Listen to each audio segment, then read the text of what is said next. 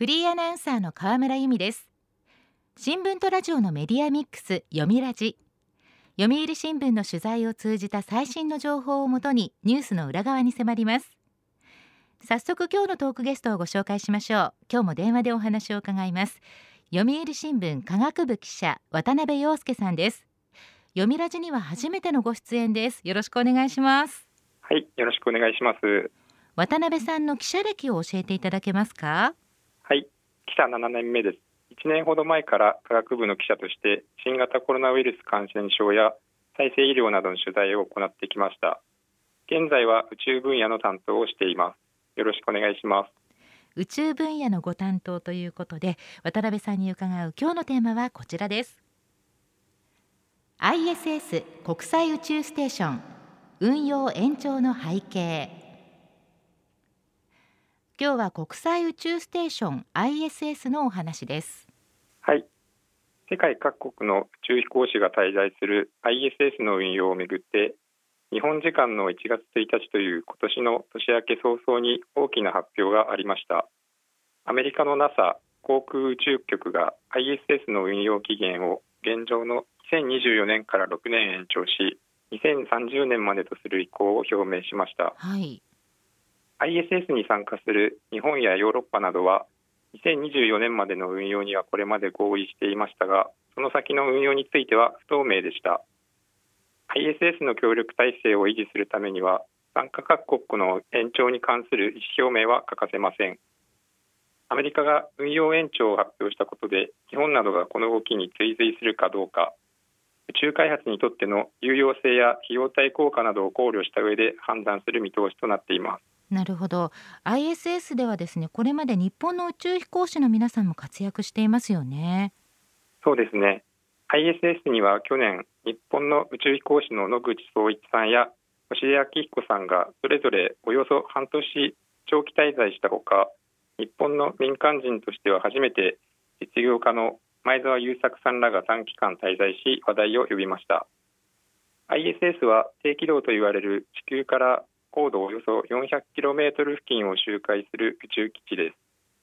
通常は6人の宇宙飛行士が滞在し微小な重力を利用した地球ではできない科学や医学の実験地球観測などを行っています。運用には日本アメリカヨーロッパ11カ国ロシアカナダの合わせて15カ国が参加しています、はい、建設のきっかけは冷戦下の1984年当時のレーガン大統領が西側諸国の結束を強める目的で建設を呼びかけました。翌年の1985年には呼応するように日本やヨーロッパカナダの参加も決まりました。その後旧ソ連の崩壊で独自の宇宙ステーションミール計画の維持に苦慮したロシアも1993年に参加を決めたことで東西融和の象徴国際協調の象徴に長年位置づけられてきました。まさに多くの国の力が結集して運用されているんですね。そうなります。最初のパーツが打ち上げられたのは1998年のことです。その後40回以上に分けてパーツが打ち上げられ宇宙空間で組み立てながら完成したのが2011年になります。組み立て途中の2000年からは宇宙飛行士の長期滞在も始まりました。ISS は太陽パネルや実験棟居住棟などで構成され全体の大きさはサッカー場にすっぽり入るくらいです。意外とコンパクトなんですね。はい、えー、日本実験棟希望は2009年に完成し組み立てには日本人宇宙飛行士も活躍しました。希望ではこれまで270件以上の科学実験が行われ最近は産業応用を目的とした実験が多く行われています。具体的には薬品の開発に役立つタンパク質の結晶化や新素材の開発健康長寿に関する研究などが実施されています。日本にとっても地球の低軌道の重要な実験拠点になってきました。NASA は報告書で ISS は2030年の運用終了を見据え2020年代後半から徐々に高度を下げ2031年に南太平洋の無人海域に落下させる構想の一端を明かしています。そうなんですね。その ISS 国際宇宙ステーション今回は運用の延長をめぐる議論ということですが。はい。ISS を存続させるか廃止させるかはたびたび議論に上がってきました。ISS は建設開始から20年以上が経過し老朽化も課題となっています。2019年には一部の区画で空気漏れが生じたほか去年は宇宙を漂うゴミがぶつかりロボットアームに穴も見つかりました、はい、さらにアメリカ政府はアポロ計画以来再び月に人を送り込むアルテミス計画に注力するなど活動の中心を ISS から月や火星の探査に移したい意向があり ISS の維持と両立するのは財政的にも負担になります。2020年代後半にはアメリカの民間企業によるビジネスに活用できる商用の宇宙ステーションの建設も本格化する見通しで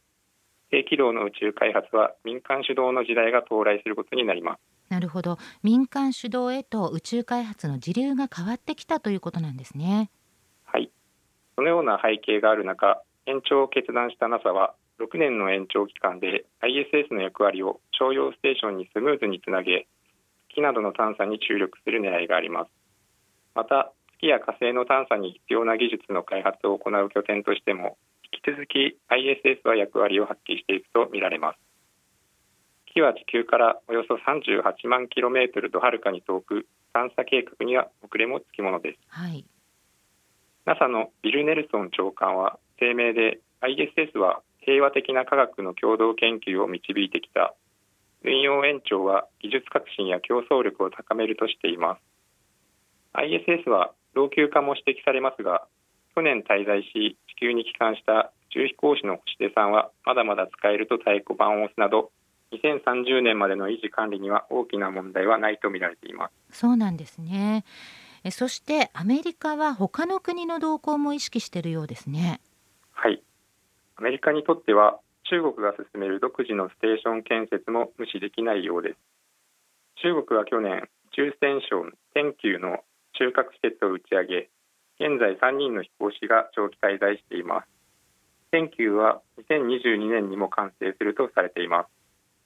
近年は月や火星探査などでも中国の中心室が目立っていて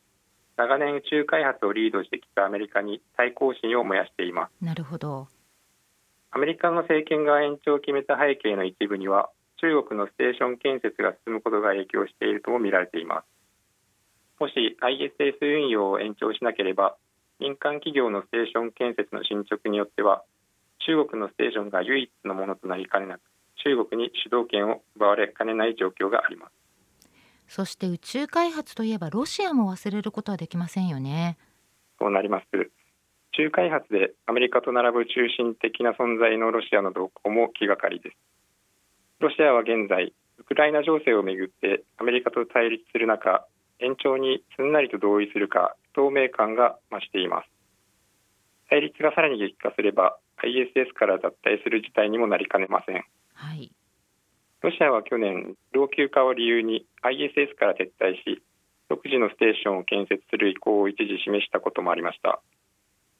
ロシアの動向次第では国際協調の象徴だった ISS の協力体制にもひびが入る可能性があります。今後も平和的な国際ルールに基づいた宇宙開発が望まれる中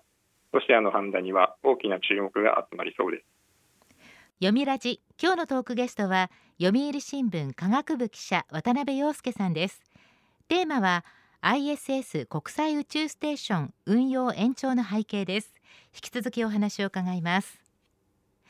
さて ISS 国際宇宙ステーションの運用延長についてここまでアメリカ中国ロシアの姿勢を見てきましたが日本はどういう立場なんでしょうか？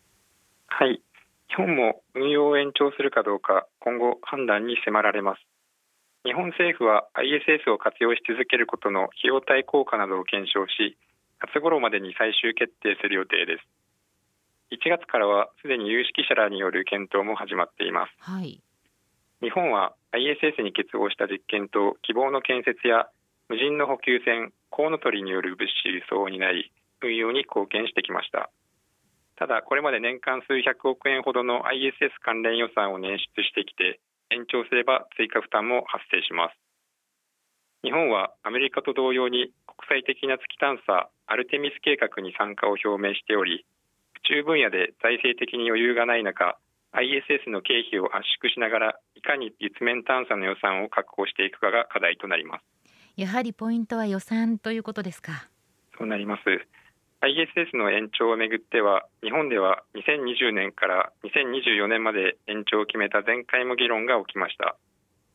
運用にかかる巨額の費用負担に対する反対や慎重論が相次ぎましたが最終的には宇宙開発での日米協力を重視した形で2015年に延長を決めた経緯があります、はい、ただ今回も政府としては長く使い続けたいというのが本音とみられます。ISS では日本人が活躍し希望では新興企業などが作った超小型衛星の放出も請け負うなど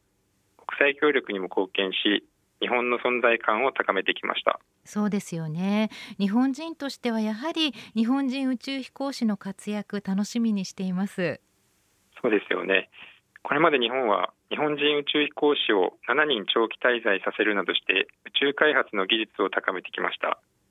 ISS 運用が終了すれば日本は地球低軌道上の実験拠点も失います。希望などで培ってきた技術を次につなげるためにも専門家は引き続き中核メンバーとして ISS に参加するのが規定路線と見ています。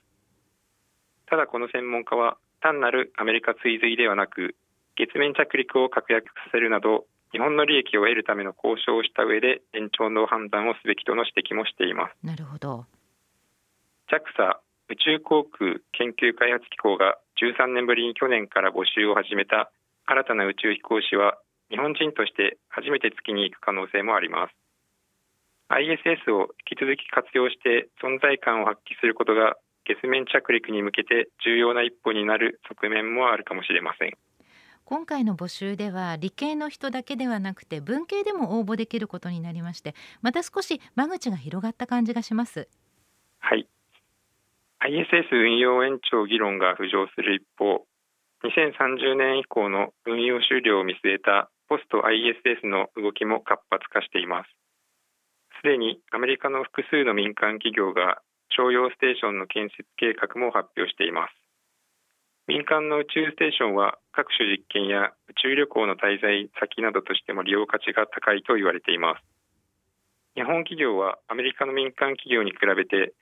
出遅れが目立ちますが一部の国内商社はビジネスチャンスを求めてアメリカの企業との提携に動き出しています。商用ステーションつまり宇宙ステーションを商用ビジネス向けに利用していくということなんですが具体的にどんな使い方があるんでしょうか？はい NASA は去年12月商用ステーションに役割を移すため建設する企業に合わせて4億2000万ドルもの巨額の資金を投入すると発表しました。ポスト ISS の主軸となる商用の宇宙ステーション建設はアクシオムスペースやシエラスペースナノラックスなどのアメリカの企業が計画しています、はい、アクシオムは ISS のアメリカ実験棟に居住棟などをつなげる独占的な権利を NASA から獲得しました。2024年以降段階的に施設を打ち上げ2028年に ISS から分離して独立したステーションとして運用する計画です。日本の大手総合商社三井物産はこのアクシオムと資本提携し商業需要の開拓などで連携することになりました。希望の後継となる日本専用の施設を打ち上げることも検討中とのことです。そうなんですね。総合商社金松もシエラと業務提携を結びました。シエラは2020年代後半にステーションを運用開始する計画で科学実験室などを完備する予定です。日本の無人補給船とも接続が可能とのことで金松の担当者は希望の機能を移管できる可能性があるとしていますナノラックスは2027年までに打ち上げ最大4人の飛行士を受け入れ可能としています。アポロ11号の月面着陸から53年。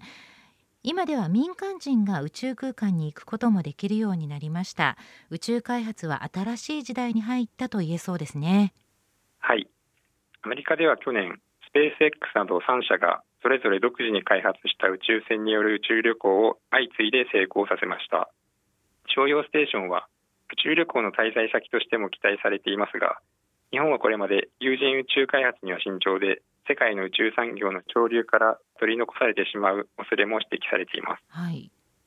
有人飛行が可能な再使用型の宇宙船の開発を進める数少ない国内企業の一つが宇宙振興企業スペースウォーカーです。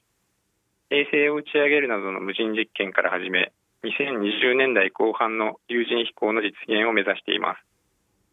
商業宇宙活動の時代に日本が世界と肩を並べるためには政府が民間の宇宙産業を支援していくことは欠かせないようです。そうですね。今日のトークゲストは読売新聞科学部記者渡辺陽介さん。テーマは国際宇宙ステーション運用延長の背景でした。渡辺さんありがとうございました。ありがとうございました。読みラジラジオワイティーンここからはラジオワイティーン。このコーナーは読売中高生新聞の投稿面ワイティーンと連動。10代のリアルな声をお届けします。読売中高生新聞では専用のスマホアプリワイティーンを通じて全国の読者から中高生の生活にありがちなあるあるを大募集しています。ラジオワイティーンは中高生新聞の愛読者である通称ワイタミから寄せられた面白い意見を紹介していきます。ここで紹介した意見は中高生新聞の投稿面で開催中の投稿レース YT 杯でのポイント3個けが加算されます。ワイタミの皆さんぜひ頑張って投稿してください。ラジオワイティーン今日のテーマはこちらです。未来予想図10年後の私。10年後の自分はどうなっているのかどうなっていたいのか。あなたの未来予想図を教えてねと呼びかけました。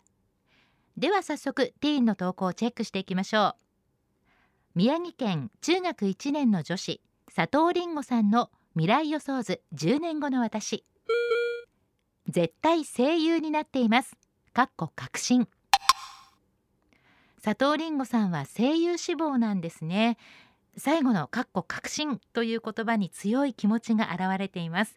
夢に向かって一歩一歩突き進んでくださいね。では続いての投稿です。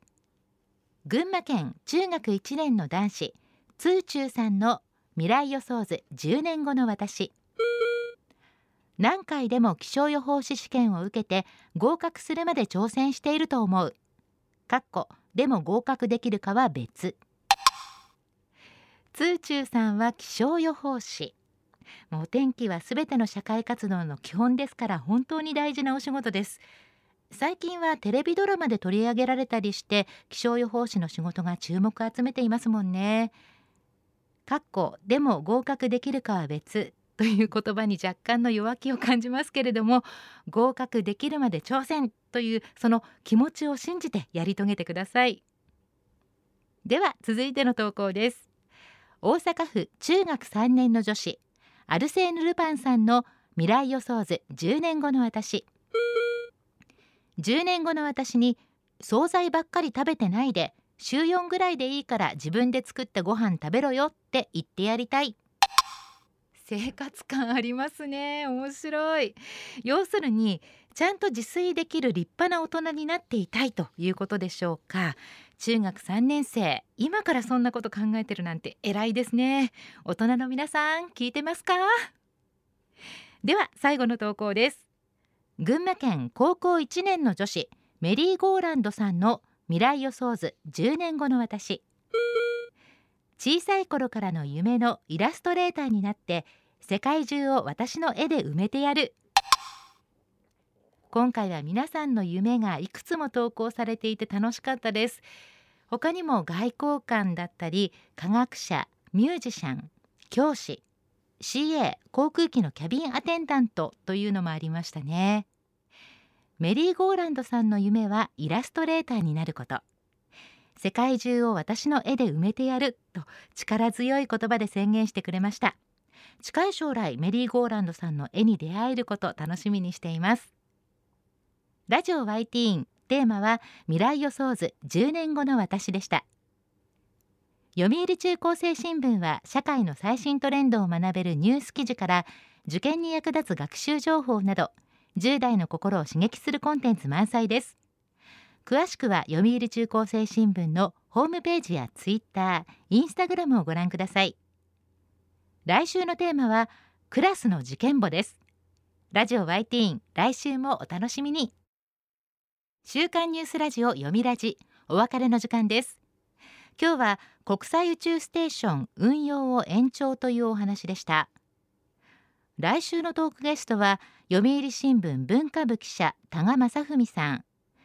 佐渡の金山の世界遺産登録に向けた動きについて伺います。どうぞお聞きください。読みラジまた来週。